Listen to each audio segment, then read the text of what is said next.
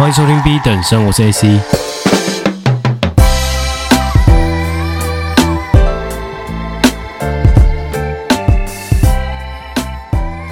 这几天有跟几个平常很少见的朋友碰面，那聊了一下，发现两三组不同的朋友各自都开始经营自己新的广播节目。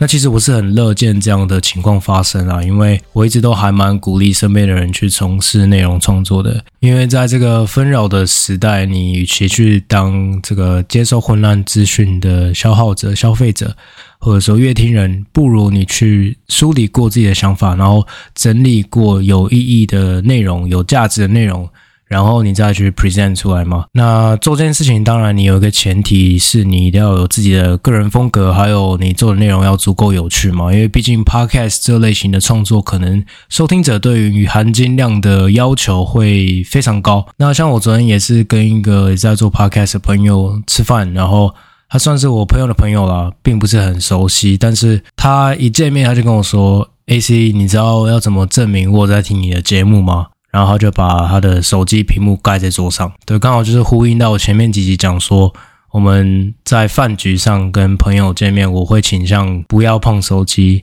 那尽可能就是在就算是二十分钟、三十分钟，或者说一个小时的饭局里面，我们就是专注的聆听对方，这样才是一个有意识甚至说有效的沟通嘛。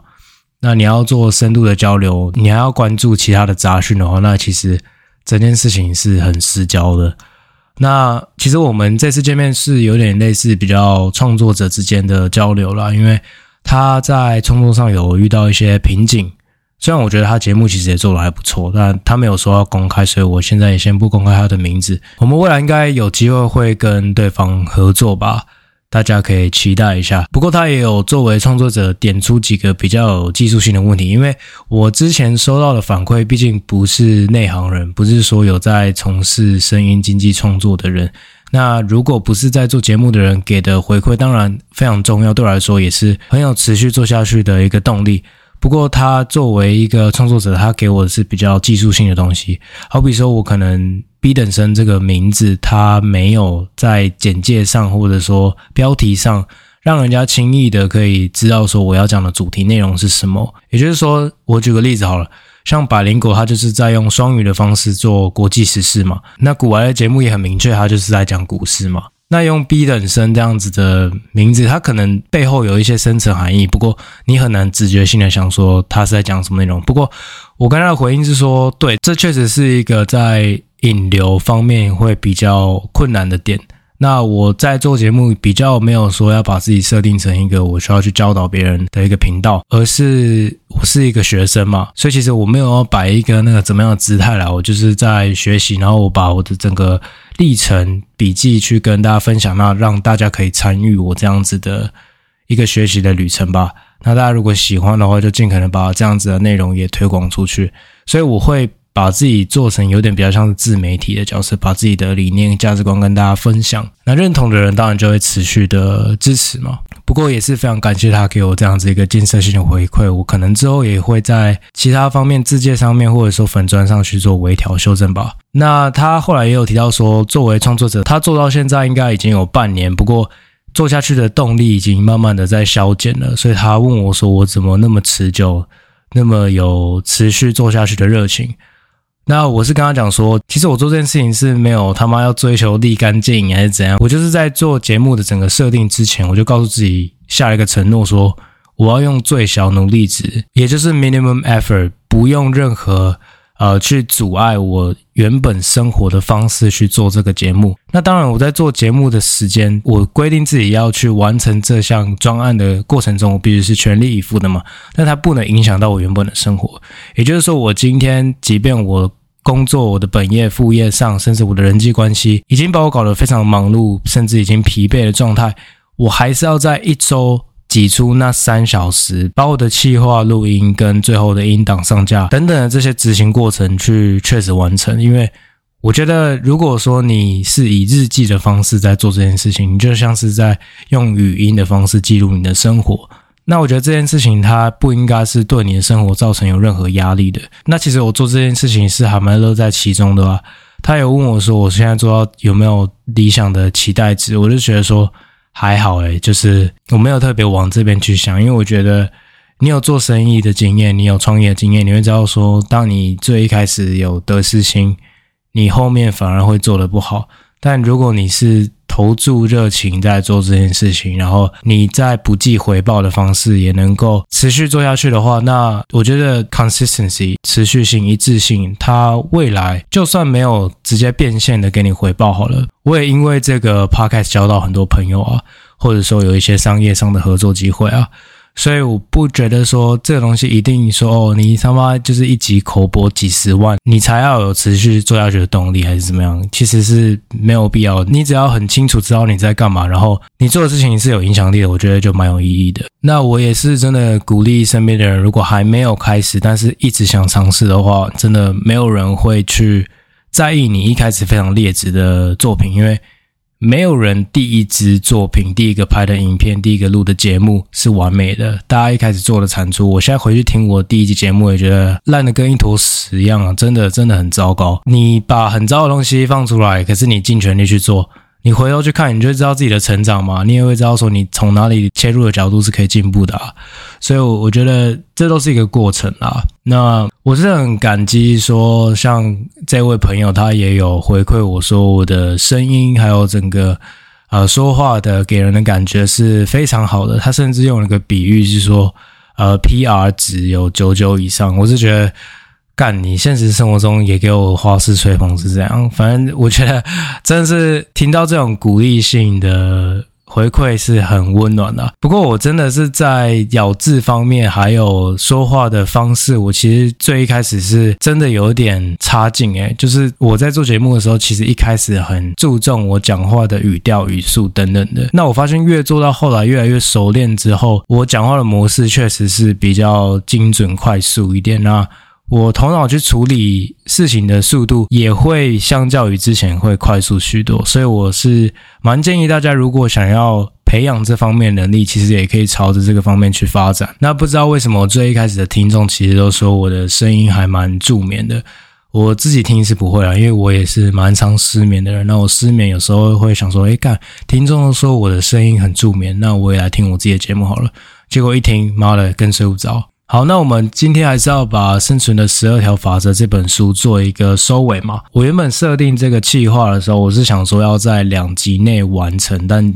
前面就瞎聊聊太多。那其实我也有跟朋友讨论说，呃，脚本的问题，他自己做的节目类型是要有脚本的，我觉得没差，就是每个人属性本来就不一样。那我反而是那种你要我背东西，我背不起来，但是你要我上台即兴演讲，我可以非常侃侃而谈。那所以其实这个东西就是因人而异啦。那你看，像我现在讲话，就是会有很多呃无限的延伸嘛。我想到什么就会讲什么。那我们就马上进入到第十个法则：Be precise with your speech。说话要精准。那说话要精准这个单元呢，其实呼应到前面说，你要非常诚实的面对你的生活，或者你至少不要说谎。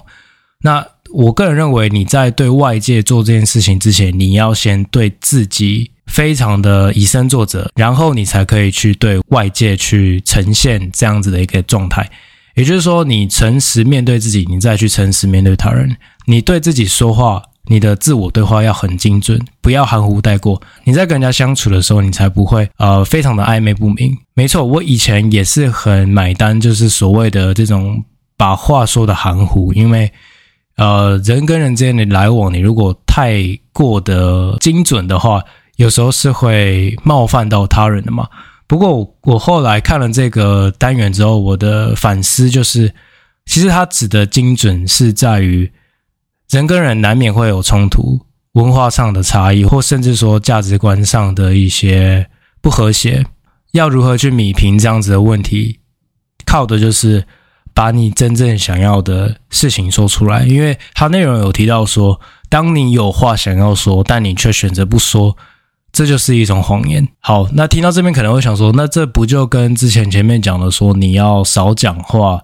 呃，你要去聆听他人有点冲突吗？呃，我觉得这不完全冲突的原因在于，当你遇到问题，而这个问题是我们他妈人生每天每分每秒都一直在发生的，你要在尽可能在问题恶化之前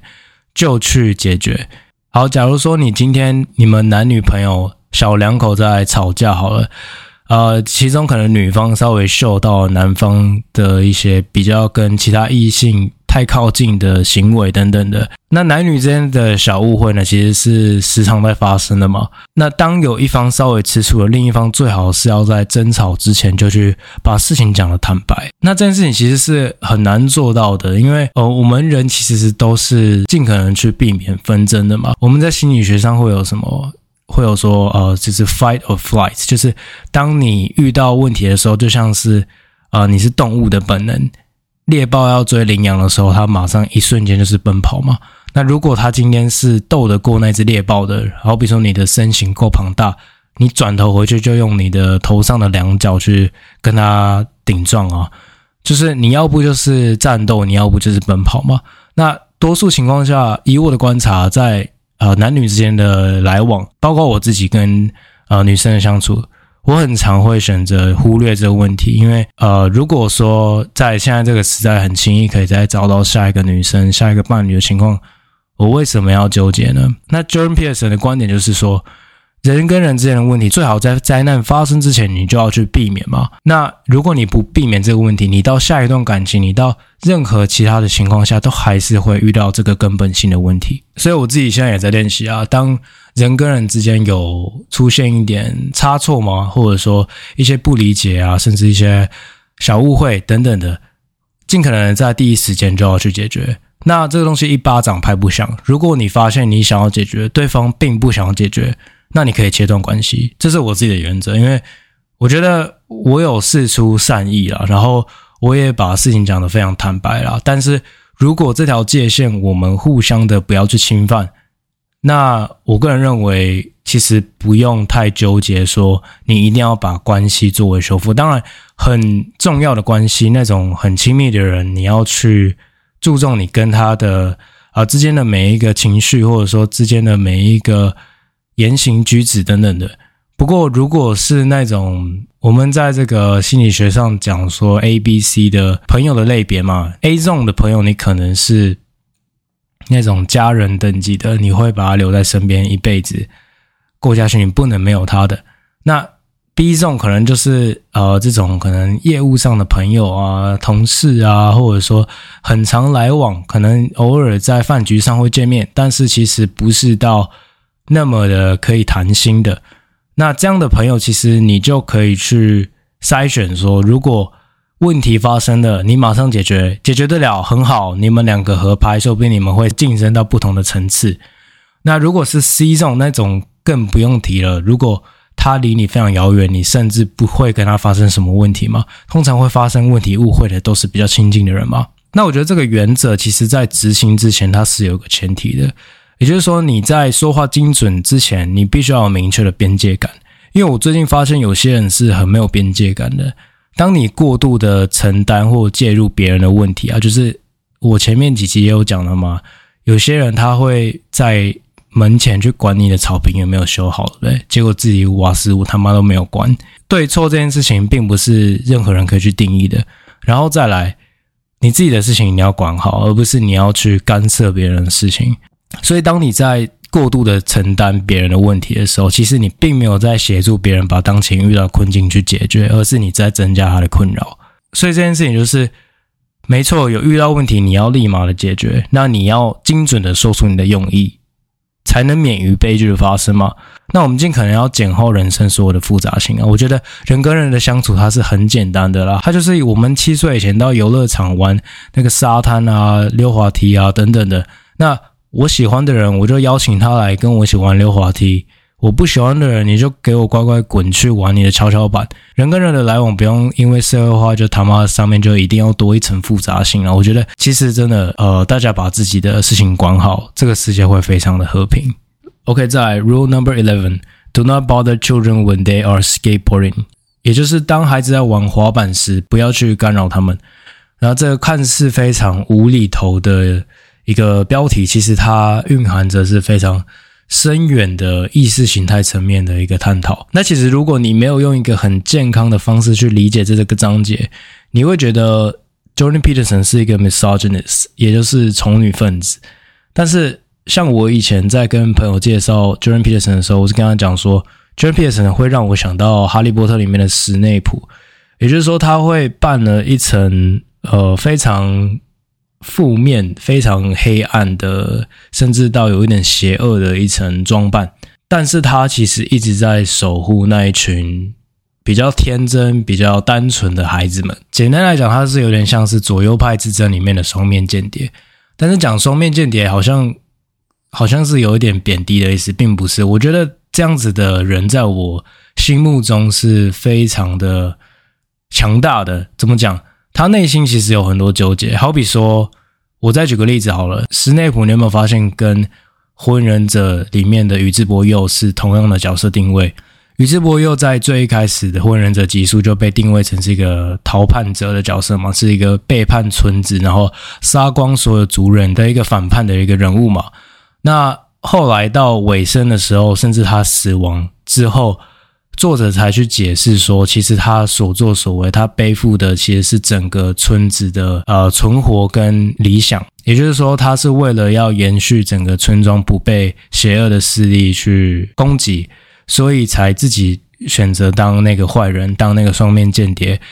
那当双面间谍其实是一个非常心思复杂，然后你需要承受非常多来自正面跟反面的批判吧。就是你当好人你也当不成，坏人你也好像没有那个坏人的那个天分的那个感觉吗。好，那我们回到这个章节，Jordan Peterson 其实是在利用这个玩滑板，男孩子很激烈的去挑战一些极限运动，去玩滑冰、滑板，甚至跑酷等等的。看似伤害自己很愚蠢的行为，但其实这是非常勇敢的。也就是说，他拿这个很极端，或者说甚至男性他天生比较逞凶斗狠、有侵略性、有攻击性的这种本性、这种天性，去形容说，我们现在社会一直在告诉我们说，以前的那种被定位成男子气概的事情啊，你要勇敢，你要理性，你要去追求一个非常。不一样的人生，你要独立思考，你要批判，你要挑战，这种事情已经不再是传统的美德，而是一种有毒性的一种特征。那当这个社会在慢慢要求男性要女性化，也就是女性的特征是什么？她生理上结构就是有共感、共情、温柔、体贴，能够去孕育甚至照料孩子这样子的天性。如果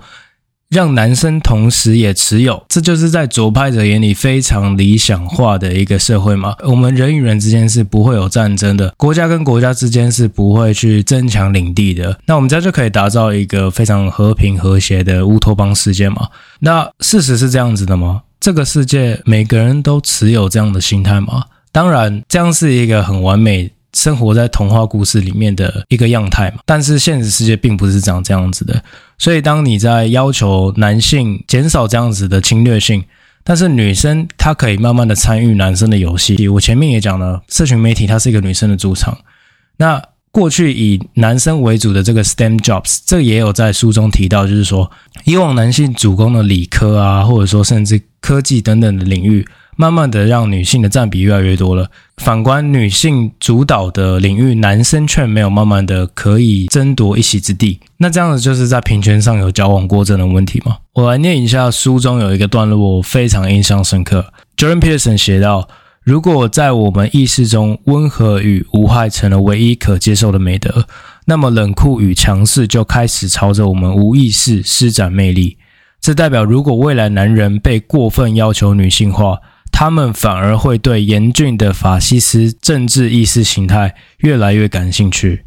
那这段话我的理解是这样子：如果你今天让一个天性上就具有侵略性的生物，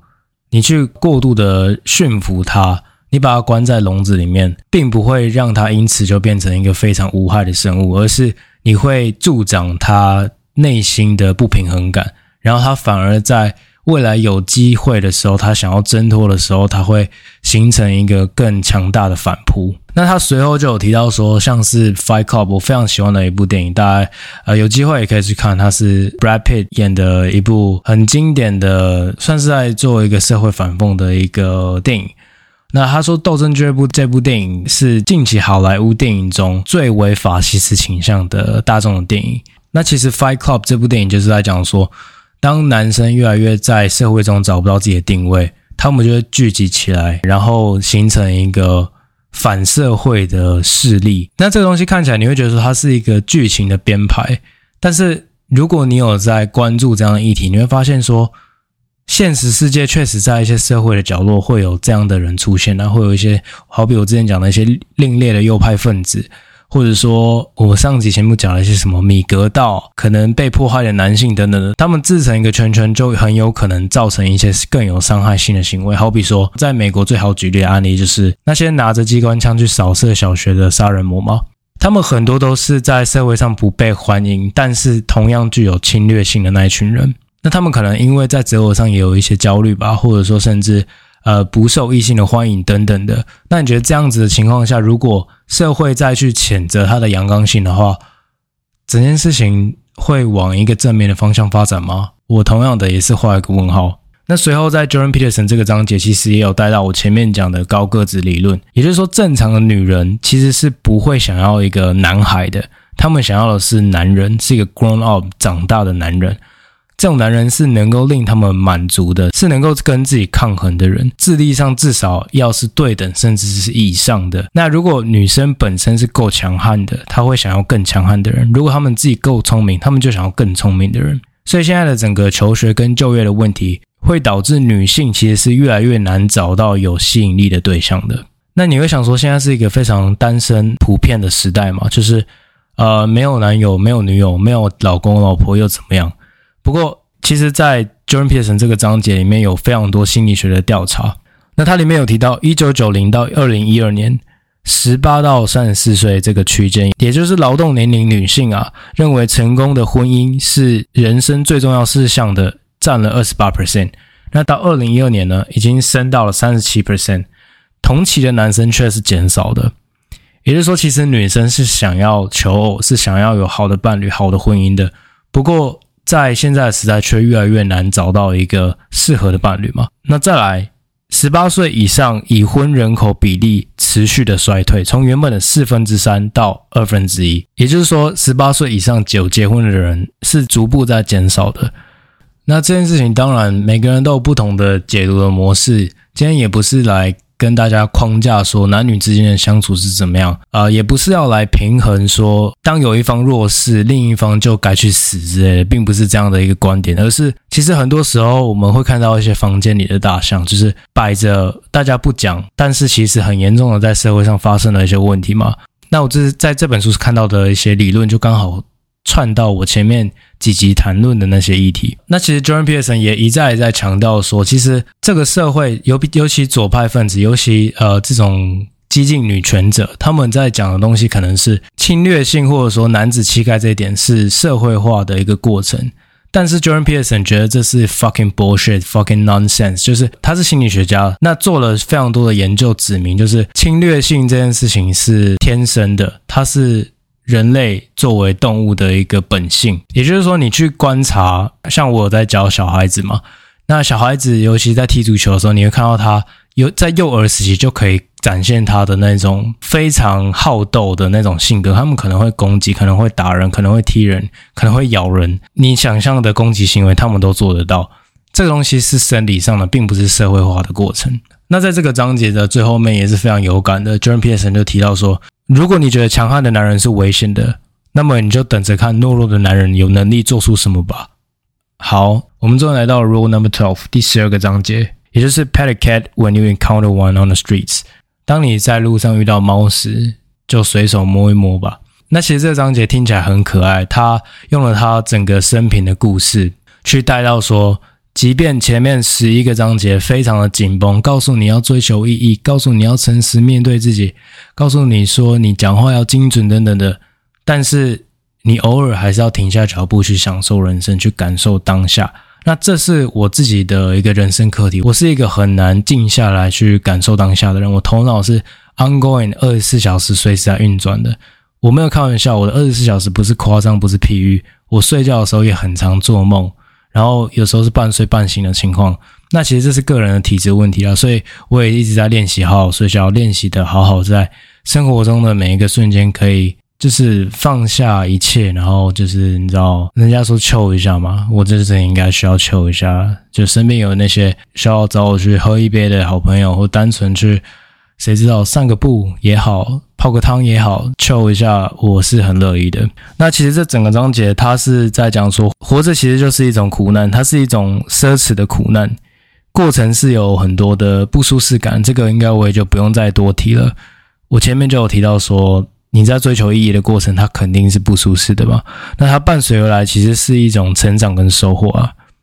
人生这场游戏，你自己要去定义啊。有的人他就是有这个 privilege，他只要有这个特权，是人生他玩享受这场游戏。但是如果你没有这样的特权的话，你天生没有那样的资源，也许你的观点不是说哦，我为什么少了什么，少了什么，去向外去抱怨，而是哦，没有，我的人生就是在追求意义。我这场游戏的名字就叫做意义，过程就是在去体验、去寻找我没有的，那去珍惜我拥有的。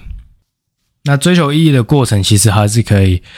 体会当下的，并不是一个这样的二元系统的模式嘛？这也是我老生常谈了。那其实你在快乐的时候，你依然要提醒自己，危机随时是会到来的。你要有像 Jordan Peterson 这种居安思危的心态。他在第十二章节有提到说，他女儿患上了一个非常罕见的疾病，他花了好几个页数，好多篇幅在讲他女儿这个所谓的幼年特发性关节炎。